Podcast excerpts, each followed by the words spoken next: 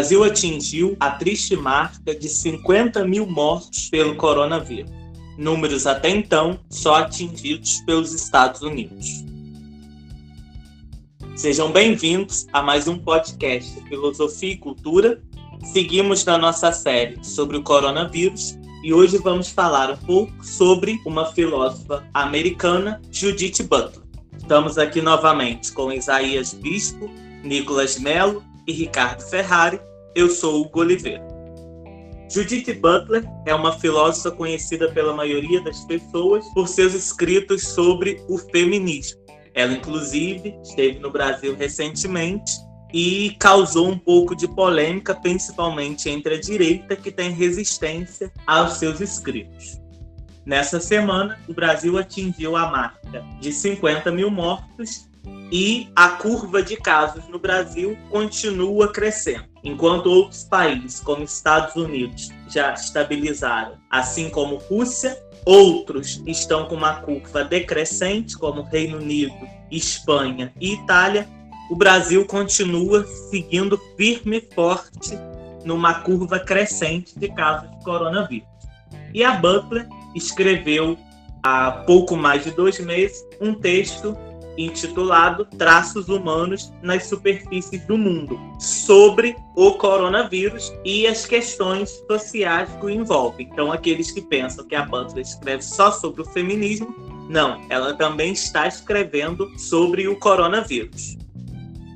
Um dos pontos fundamentais que deve ser tocado na hora que você lê esse texto seria você ter, ter em mente que o, a pandemia do coronavírus ela é um fenômeno social, né? E ela deve ser analisada dessa maneira, não como um, fenômeno biológico, uma coisa vi somente virológica.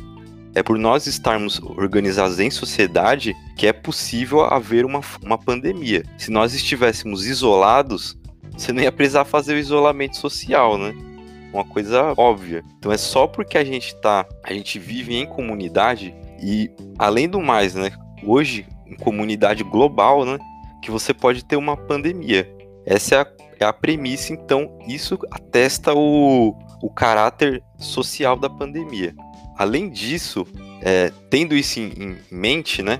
A gente pode analisar a pandemia socialmente. Então, como que seria isso?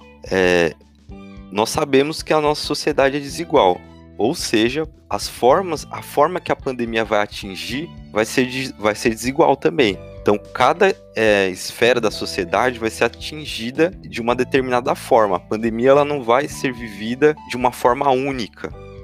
Isso também é, é verdadeiro para os países, né? Se os países, numa escala mais macro, né? Se os países também estão em desigualdade, né, entre si, você também vai viver uma desigualdade. A pandemia vai ser vivida de uma maneira diferente em cada país. Dessa maneira que a gente, só dessa maneira a gente consegue entender esses números, né?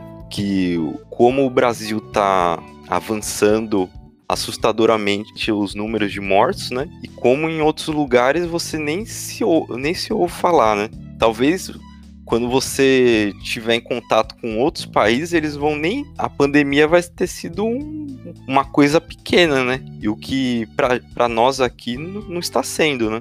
Quando a Butler escreve esse texto para trazer a questão da pandemia como uma questão social, ela corrobora para outros pensadores que também afirmam que a pandemia é uma questão política. Eu acho que já está mais do que na hora da gente superar por parte de alguns a ideia de que a pandemia é algo biológico. Não, não é.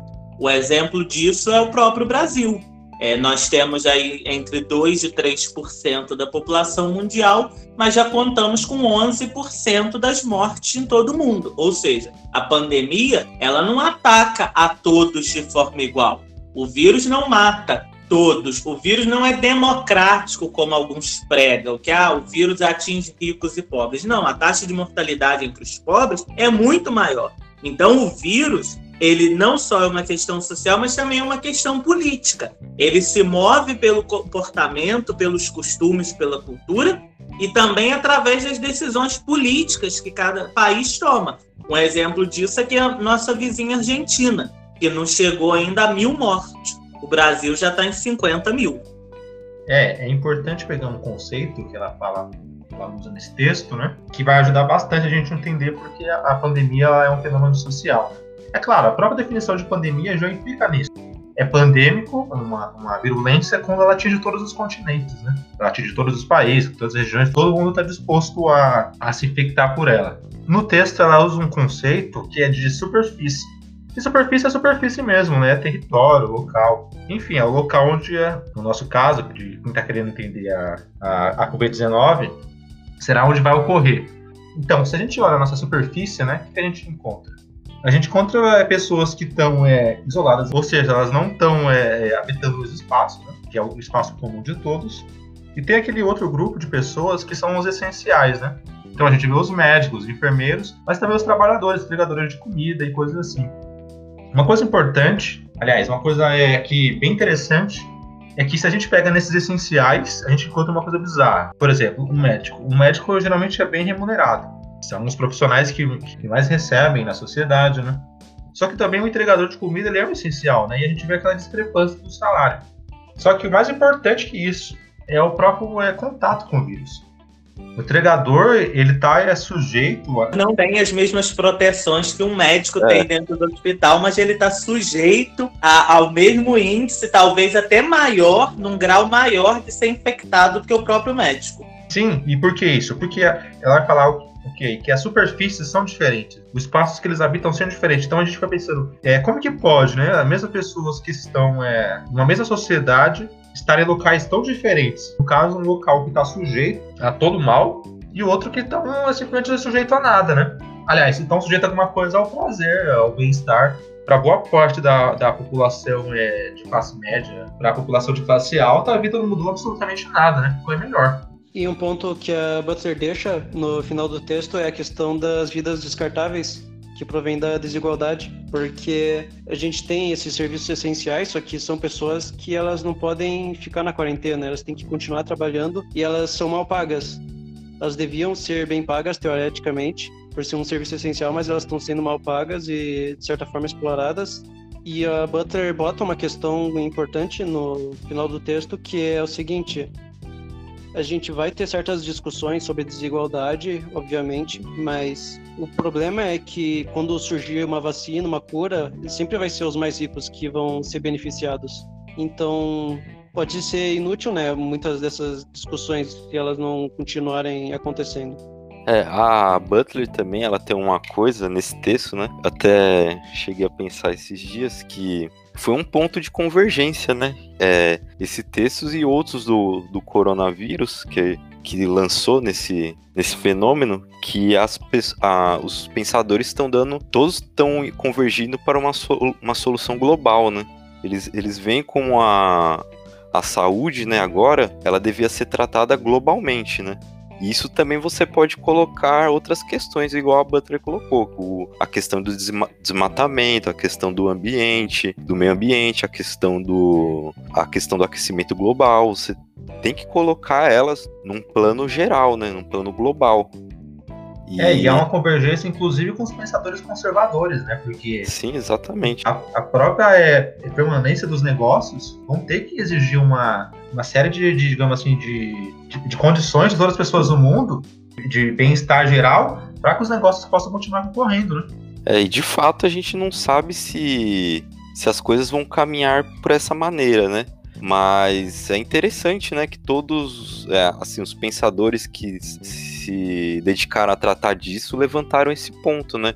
Pode ser que daí surja, surja essa questão, né, de... Surja essa questão não, surja na prática, né, que isso deva, deva ser adotado, né?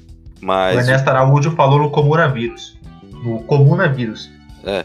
Falou que o vírus tá, vai ser usado para o novo socialismo, né? Porque agora a é. etapa para o comunismo não é mais o socialismo. Agora a etapa para o comunismo é o globalismo. É o... então, vai ver que ele tá certo, né? Sim. Na maluquice dele, ele, ele acabou acertando, né? Porque é, é, uma, é uma questão pertinente isso. Não, se tivesse, né, uma, uma forma de você poder regular isso globalmente, as pandemias futuras poderiam ser sido evitadas, poderão, ter, poderão ser evitadas, né? E a, a, Butler, ela, ela não se posiciona, né, sobre essa questão. Ela só levanta esse ponto, né, como sendo necessário você ter um, um cuidado, né, uma ética do cuidado, né. Mas ela, assim, ela não vai falar que se vai acontecer isso, vai acontecer aquilo. Mas o que eu achei interessante é que ela, de fato, ela comenta que o, o conflito entre essas as, a, as duas visões, né? A visão que a desigualdade vai aumentar e, e vai ficar por isso mesmo, e a visão que a gente vai ter que recomeçar um mundo novo. Isso sim, esse conflito sim vai aumentar, vai, vai se tornar evidente, né?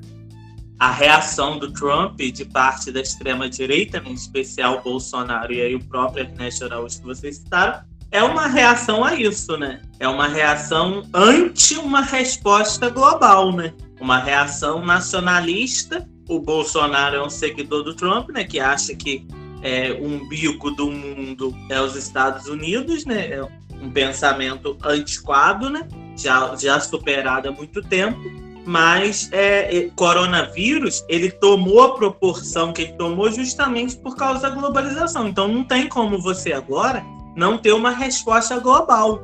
Ninguém localmente vai conseguir derrotar o vírus. Agora, tem uma coisa que é interessante. A gente tem uma coisa hoje que é uma coisa que, por regra, ela é global, que é a internet. Então, não, não passa no, no, no horizonte de ninguém mais que a gente volte para uma era anti-globalização, porque a gente agora está completamente conectado. É isso, querer regredir isso é querer regredir o, o, capitalismo em si, né? É querer regredir muitas outras coisas, né? Essa questão que a, a Butler toca da, da superfície, né? Que nós compartilhamos a superfície como humanidade, a superfície é o, é o comum da gente. E o vírus, ele faz perceber isso, né? Que é pela superfície que a gente se contamina, né? E a superfície, ela é uma... Ela, ela tá presente em todo lugar. E ela é como, é como se a gente tivesse conectado, né? Mundialmente através da superfície, né? No caso do capitalismo, a, a superfície seria o, o objeto da mercadoria, né? Que você que você, você vai transmitir conforme ele vai circular. E... É, por isso que ela fala que a mercadoria aí, né, o, o nosso objeto de, de, consumo, ele carrega um duplo traço, né, humano, que é o traço da, da sua produção, né, do trabalho, né, mas também o traço do vírus, né. Sim. Ou seja, ela tá falando, ela, o próprio fato de ela colocar o vírus como um traço humano já dá o sentido que o texto toma. Sim. Tomar tudo como uma, uma discussão social, né? Isso, exatamente. Porque quando ela fala, ela, ela fala em superfície, ela, ela fala tanto da superfície humana quanto a superfície do objeto. Tanto a superfície, tanto o traço que eu, como um homem, deixo no objeto, tanto o traço quanto o vírus deixa ali, né?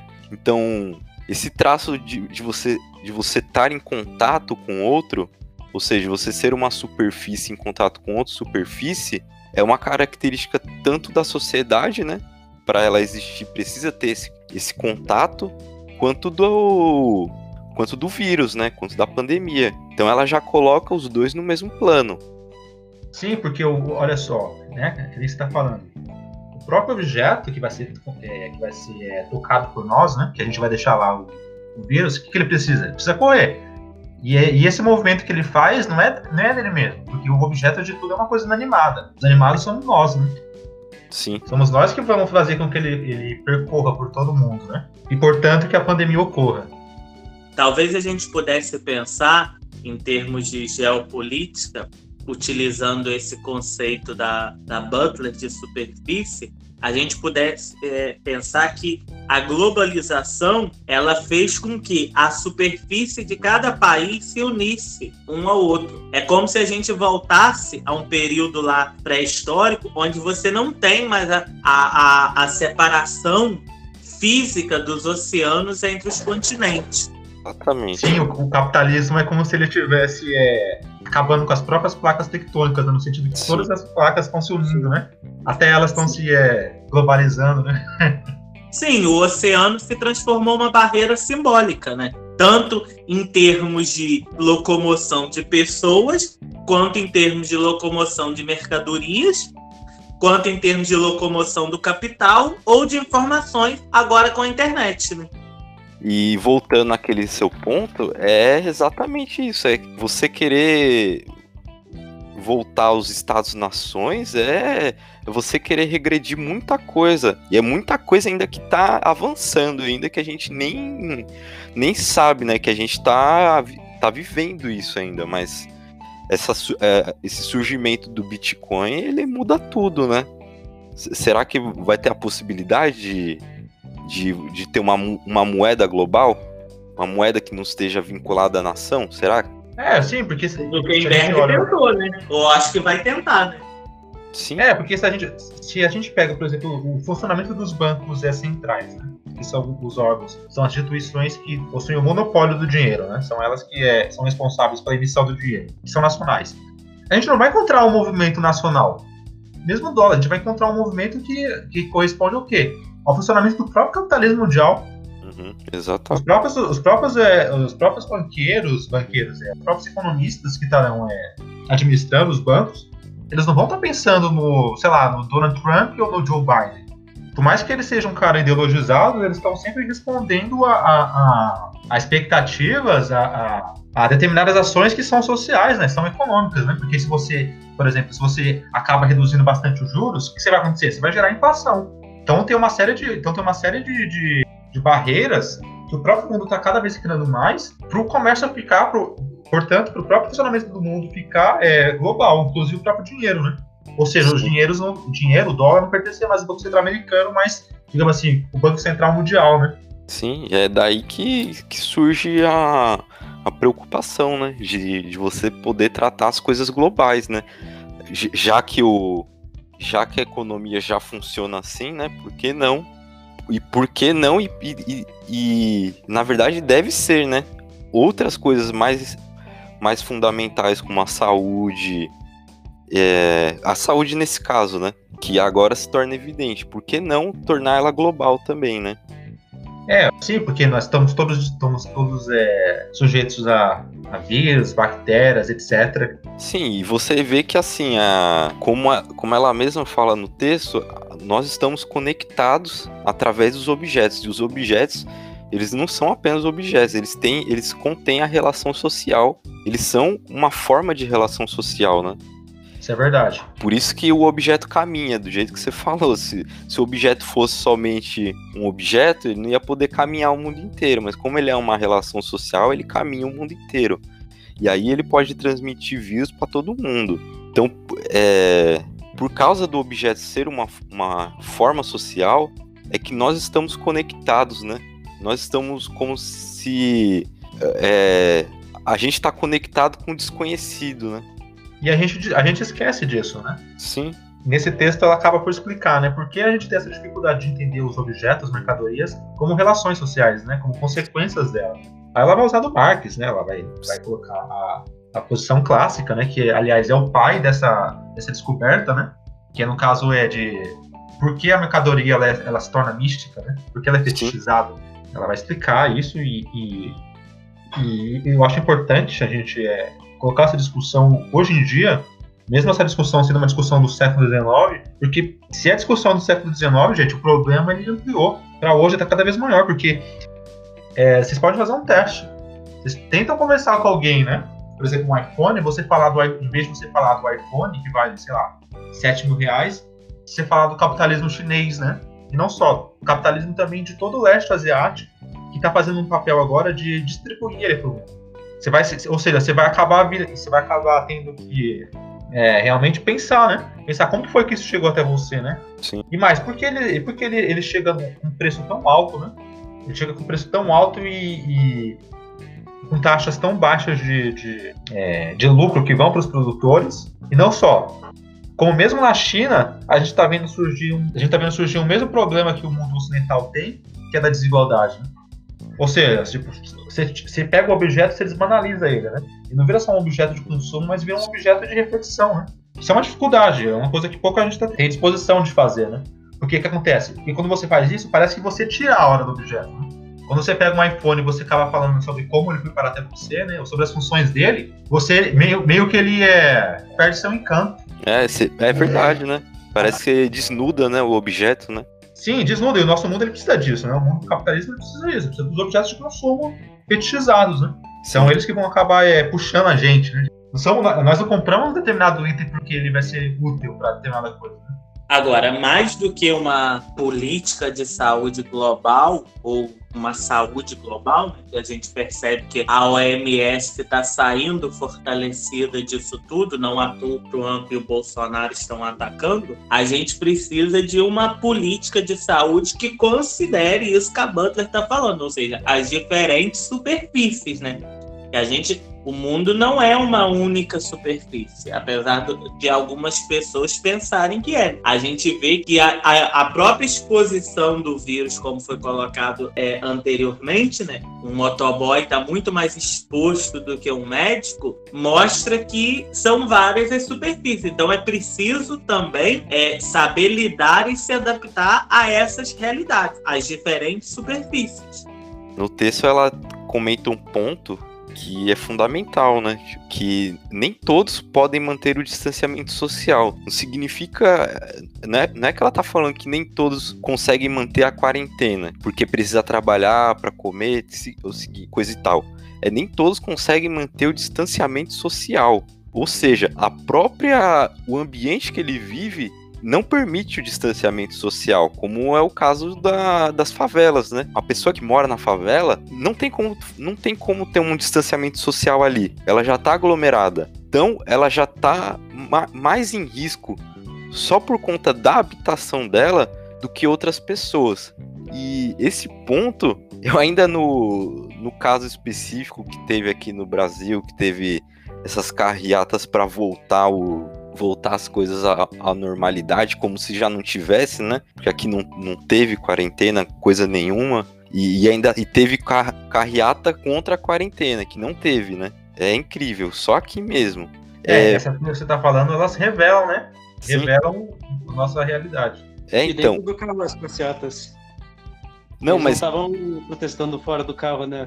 Sim, tava dentro do carro, né? E mas o que eu ia comentar era o seguinte, parece que eles percebem, eles percebem, né? Claro, eles percebem que o, que o vírus ele atinge as pessoas desigualmente e eles sabem que o vírus quando atinge eles não, não acontece nada demais. Eu vejo casos aqui que o cara pegou o vírus, era, é bolsonarista até hoje, de, defende essas porcarias, e o cara, o cara fala que, que uma gripe era pior. Ou seja, o cara foi na manifestação, pegou, tá se morrendo de dor, que fala que dói o corpo inteiro, e mesmo assim ele afirma que um, uma gripe é pior, né? Ou, ou, seja, esse pessoal, eles, eles percebem que o, o vírus não atinge ele da, da mesma maneira que atinge um pobre. Então eles podem fazer essas tripulias à vontade, né? E eles falam de imunidade de rebanho, inclusive. Eles, eles querem meio que esconder a desigualdade e falam de que é a imunidade de rebanho. Esse assunto que os fortes vão sobreviver. Sim, a nossa reação ela foi uma reação muito de pensamento de classe média. Ou seja, aquela ideia que tá, praticamente tomou todo o governo federal que acha que não existe mais pobre no Brasil. Talvez porque o PT ficou martelando 13 anos que diminui a pobreza, diminui a pobreza tem gente que acha que não tem mais pobre no Brasil. Então, até agora, o Ministério da Saúde não apresentou um plano de ação de combate ao coronavírus nas favelas. No Rio de Janeiro, um terço da população da cidade mora em favela. Não é uma questão Verdade, né?